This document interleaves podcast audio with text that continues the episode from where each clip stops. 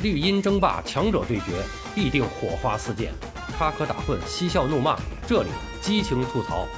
欢迎来到巴多的有声世界，咱们一起聊个球。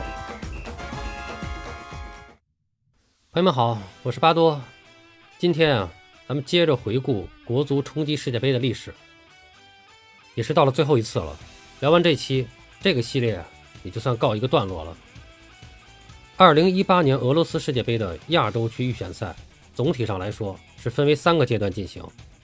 第一阶段，由亚洲国际足联排名最低的十二支球队，以主客场两回合定胜负的形式，决出六个胜者，然后和亚洲排名前三十四位的球队，共同参加第二轮的四十强赛。那么第二个阶段就是所谓的四十强赛了，四十支球队分成八个小组，每个小组五支队。八个小组的第一和四个成绩最好的小组第二晋级第三轮，也就是十二强赛。第三阶段就是最后的十二强赛，十二支球队将分为两个组来进行比赛。小组的前两名直接晋级，两个小组第三名之间的胜利者获得附加赛的资格。呃，国足呢是从第二轮开始参赛的，当时的分组情况是，国足作为八个种子队之一，分在了 C 组，同组的。有卡塔尔、马尔代夫、不丹和中国香港。那么这个分组呢，跟上届的形式基本上差不多。这次呢，我们的主要对手就是卡塔尔。上次呢，主要小组里面是科威特。那么结果，这支卡塔尔队也是像上次的科威特一样，给我们造成了极大的麻烦。当时的国足是由外教佩兰执教，在年初刚刚进行的亚洲杯上，佩兰还是率队取得了非常不错的成绩。在小组赛中三连胜出线，然后呢，在淘汰赛上遇到了东道主澳大利亚队，零比二负于对手出局。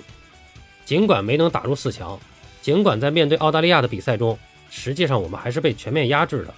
但是由于澳大利亚队啊确实实力超强，而且最终是获得了当届的冠军，所以球迷们对那次的比赛还是比较满意的，也对半年之后的世界杯亚洲区预选赛充满了期待。但是中国足球就是这样，在亚运会、亚洲杯这类的赛事上，时不常的还能打出一些希望来。到了最重头的世预赛上，我们的表现却总是令人失望。另外呢，就是当时国足把五个主场分别设在了五个城市：深圳、沈阳、长沙、武汉和西安。为什么这么安排呢？咱们也不太清楚。是为了让全国各地的球迷都有机会在现场为国足加油吗？不过，难道国足就不需要一个稳定熟悉的主场吗？这个方面咱们也不是专业人士，也说不清楚。佩兰在亚洲杯上取得成功之后，在随后的执教上展现出了他固执和刚愎自用的一面。在人员的选择方面，他坚决不重用蒿俊闵、黄博文和张稀哲等正值巅峰的技术型中场。也是引起了广泛的争议。佩家军出征世预赛也确实是表现不佳，球队只战胜了云南马尔代夫，双杀了小组垫底的不丹。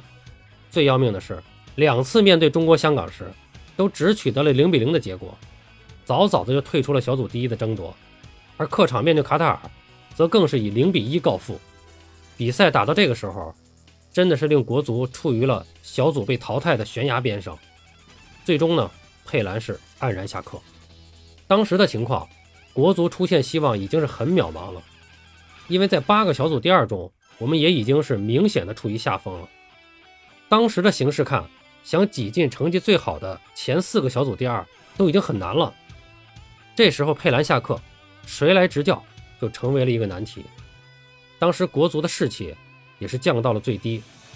那么最终呢，还是高洪波临危受命。从上次高指导下课到这次回归国足，中国足球五年的光阴被两个不靠谱的洋帅挥霍了。高洪波重新执掌国足帅印以后，成功的拨乱反正，提振士气，让国足重新步入了正轨，率队连续战胜了马尔代夫和卡塔尔队，成功的获得了亚洲区十二强的入场券，完成了几乎不可能完成的任务。当然了，国足能够起死回生，挺进亚洲区十二强。一方面是国足自身不放弃，坚持拼到最后；另一方面，也不得不承认，真的是源于幸运女神的青睐。各个小组最后两轮的战况几乎都朝着利好国足的方向发展，和国足竞争的其他组的小组第二都受到了本组对手的强力抵抗。最终，国足以排名第四的小组第二名，也就是说最后一个名额，擦边入围十二强。当时媒体有个评论叫做“全亚洲都在帮国足”，但是不管怎么样，国足还是挺进了当时的十二强。要知道，从2001年我们成功打进世界杯以后。我们不光是连续三届世预赛未能冲进世界杯，我们连最后的亚洲区十二强都一直没有进入。所以这次也是十五年后再次进入到了亚洲区的十二强赛，也是从这次开始，中国足球圈又有了一个新的说法，就叫做十二强赛就是国足的世界杯了。大家且看且珍惜。随后，高洪波留任国足，带队参加十二强赛。国足在十二强赛中。被分在了 A 组，和伊朗、韩国、乌兹别克、卡塔尔、叙利亚分在一组。国足是当时的第四档球队。首场比赛客战韩国，没有多长时间就零比三落后，确实是实力有差距。在下半场国足调整后收到了实效，连续破门，把比分啊扳成了二比三。在比赛的最后阶段还压着韩国队狂攻，不过最终呢还是二比三客场憾负。赛后啊，有很多媒体都评论：“哎呀，比赛再打五分钟，一定能够扳平，甚至反超。”哎，我我就想说呀，这都是胡扯。如果不是比赛快结束了，人家又是比分领先，是不会让国足压着打的。不过那场比赛虽然输了，但总体上大家还是觉得可以接受的。毕竟一个是实力有差距，第二个就是比分落后以后，打出了一个比较好的状态。那么接下来回到主场，零比零打平了伊朗，这场比赛。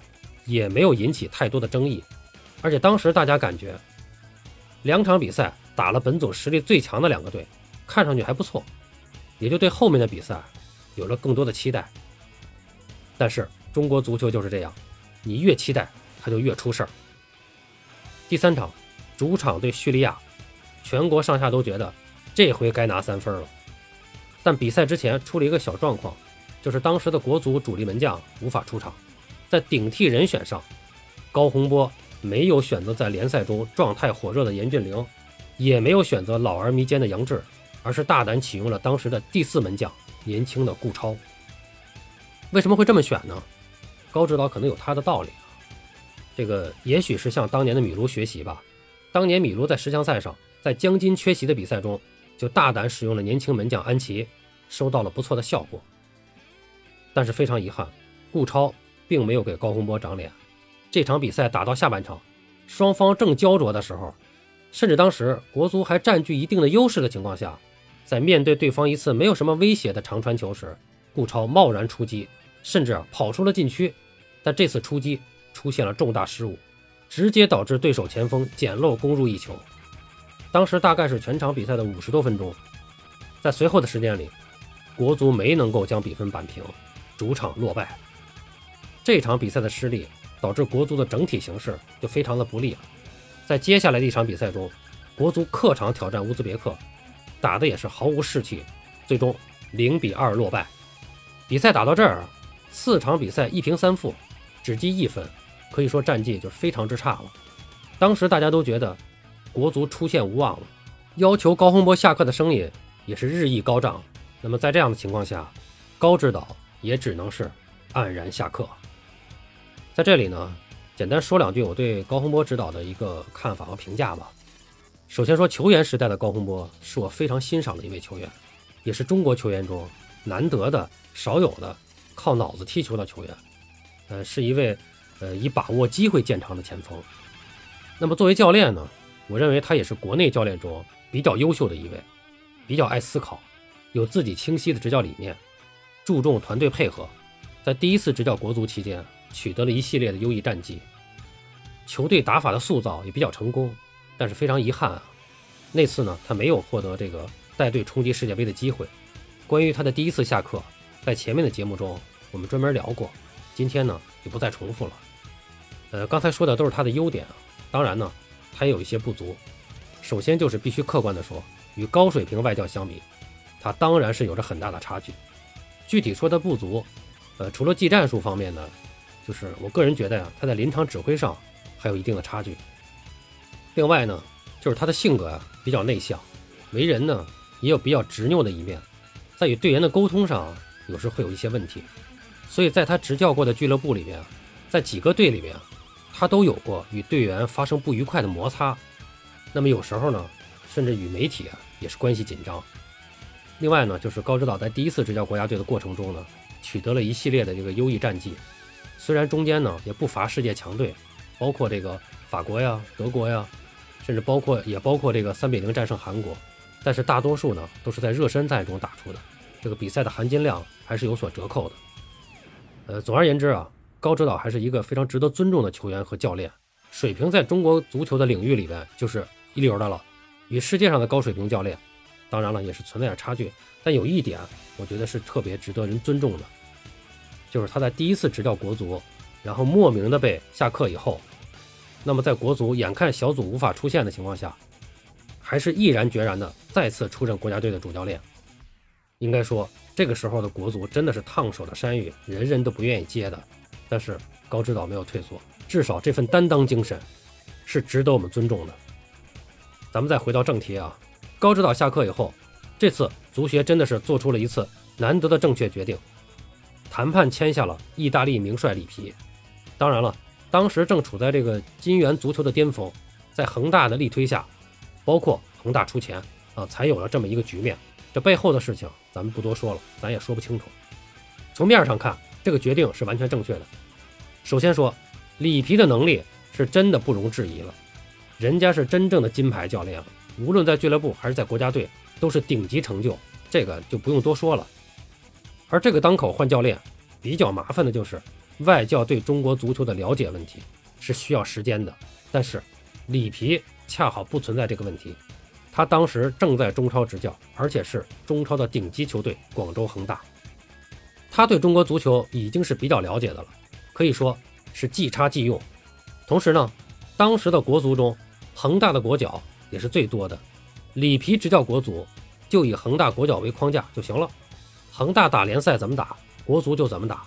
恒大在联赛中靠外援的位置，就用其他俱乐部的队员填补就 OK 了，可以说是无缝衔接。所以说里皮当时的确是最佳人选了，除了贵点没毛病。里皮上任以后，首战主场对卡塔尔，当然了，你再无缝连接，你再即插即用，也还是要有一个小磨合的。那场比赛。最后，国足是在略占优势的情况下，零比零战平了对手。那么至此啊，第一轮打下来五场比赛，赛程过半，国足仅仅拿下两分。整体判断啊，这个出线啊已经是毫无希望可言了。但中国足球就是这么迷，大家都放弃的时候，转机又来了。国足在主场迎战韩国，出乎所有人的意料，在一次角球进攻中，于大宝凭借一个头球。率先敲开对手大门。国足在以往对韩国的比赛中，特别是正式比赛中，有过率先进球的情况，但通常都难以坚持到最后，总是被韩国扳平或反超。但这次，国足很争气，一比零的比分坚持到了中场。这对中国足球来说，真的是一件大事，也是一剂强心针啊！在这儿再插一个小话题，当时的于大宝是被里皮作为国足第一中锋使用的。而他的支点作用、抢点能力和把握机会的能力，也是在多次比赛中得到了充分的展示。遗憾的是，后来在俱乐部的比赛中，于大宝在职业生涯的巅峰期突然被改造成中后卫，而实际上他本人也并不喜欢这样的改造。但一方面为了保持出场机会，一方面也是服从球队的需要，他还是接受了。当时里皮就曾经明确表示过，对这样的安排表示反对，明确说。这对国家队是一种伤害，但无论怎样，这样的结果还是形成了。而于大宝还因为不是中后卫科班出身，屡遭球迷诟病。说实话，实在是有点不公平。现在的国足风无力是多方面因素造成的，于大宝的事件也是因素之一吧。当国足主力中锋变成替补中卫时，你还能要求这支队打出什么成绩来吗？这一说啊，又扯远了。国足战胜韩国以后士气大振，大家似乎又看到了希望。但国足的规律又一次得到验证，接下来的两场比赛，把打出来的希望又都浪费掉了。客场远征西亚，国足与伊朗过招。国足后卫在下半场时，在禁区内再现防守低级失误，让伊朗队趁乱打入一球，国足零比一败北。随后客战叙利亚，这是国足的最后机会，国足二比一领先到了补时，结果被叙利亚一脚任意球破门，三分变一分。最后那个补时阶段真的是很诡异，先是吴磊有一次反击。拿到球以后，他没有说的按照常规的这种打法把球控制住，甚至说你向边线上角球跑，然后等待队员接应，不是吴磊在禁区外面突然的就一脚浪射，球打了高射炮，把球交给了对方，然后对方再组织了一次进攻，在我们的禁区前沿获得了一次任意球，这个任意球排的人墙当时是个头高的站在两边，个头矮的站在中间，整个这个人墙是中间部分向下凹了下去。结果这个球就这样从这个凹点打了过去，绕过人墙，得分了。最后被扳平是存在了一定的偶然性，但是真的是非常遗憾，三分变一分，两场比赛下来只得了一分，一下子让国足彻底退出了冲击之路。尽管随后国足两连胜，但还是遗憾出局。如果对叙利亚的最后时刻守住了，我们可以拿到小组第三。参加附加赛，如果对伊朗时我们也能保住平局，那我们最后可以力压韩国，取得小组第二，直接出线。这次冲击啊，看上去啊我们本来实力是差很多的，但一度呢又充满机会，最后呢还是遗憾出局。这真的是中国足球的宿命吗？这次我们经历了杨帅换土帅，再换杨帅，到底谁才是中国足球的救世主？至此，国足十一次冲击之路，咱们已经全部回顾完了。当下国足正在第十二次的冲击之路。相比于四年前，有了规划球员的加持，我们的实力似乎仍然是下降的。我们出现的机会似乎是更加渺茫了。中国足球到底路在何方？巴多一时也是无语凝噎。我们到底什么时候才能踏踏实实的抓青训、抓联赛呢？金元足球已经土崩瓦解，疫情时代联赛也是名存实亡。等国足再铩羽而归，关于中国足球，我想到的只有一个词：崩盘。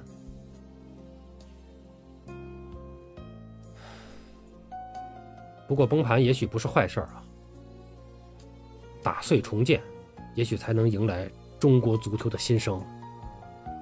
无论如何，我爱中国，我爱足球，我爱中国足球。巴多聊个球，我们下期再见。